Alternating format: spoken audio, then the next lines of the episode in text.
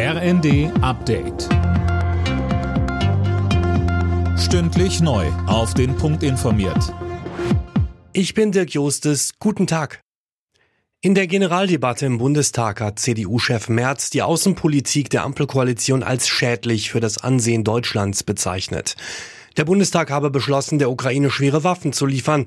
Nach einem Monat sei noch nichts passiert. Auch in der Kommunikation von Bundeskanzler Scholz übte Merz scharfe Kritik. Was heißt das, wenn Sie sagen, Russland darf diesen Krieg nicht gewinnen? Was heißt das, wenn Sie sagen, die Ukraine muss fortbestehen? Warum sagen Sie nicht ganz klar, die Ukraine muss diesen Krieg gewinnen? Und warum sagen Sie es nicht? Russland muss zumindest hinter die Kontaktlinie vom 24. Februar zurückgedrängt werden. Seit Mitternacht gilt das 9-Euro-Ticket in Deutschland. Bürgerinnen und Bürger sollen so im Verkehr finanziell entlastet werden. Damit tanken wieder billiger wird, sinkt gleichzeitig die Energiesteuer.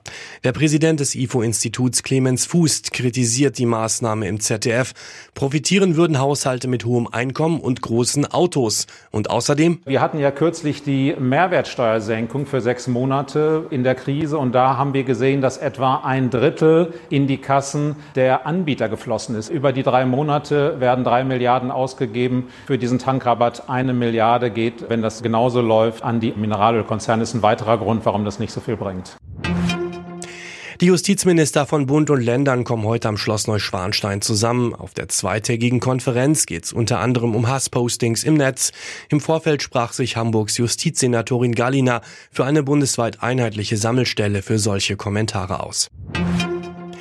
Über das Pfingstwochenende brauchen Autofahrer viel Geduld. Der ADAC rechnet auf den Autobahnen mit langen Staus.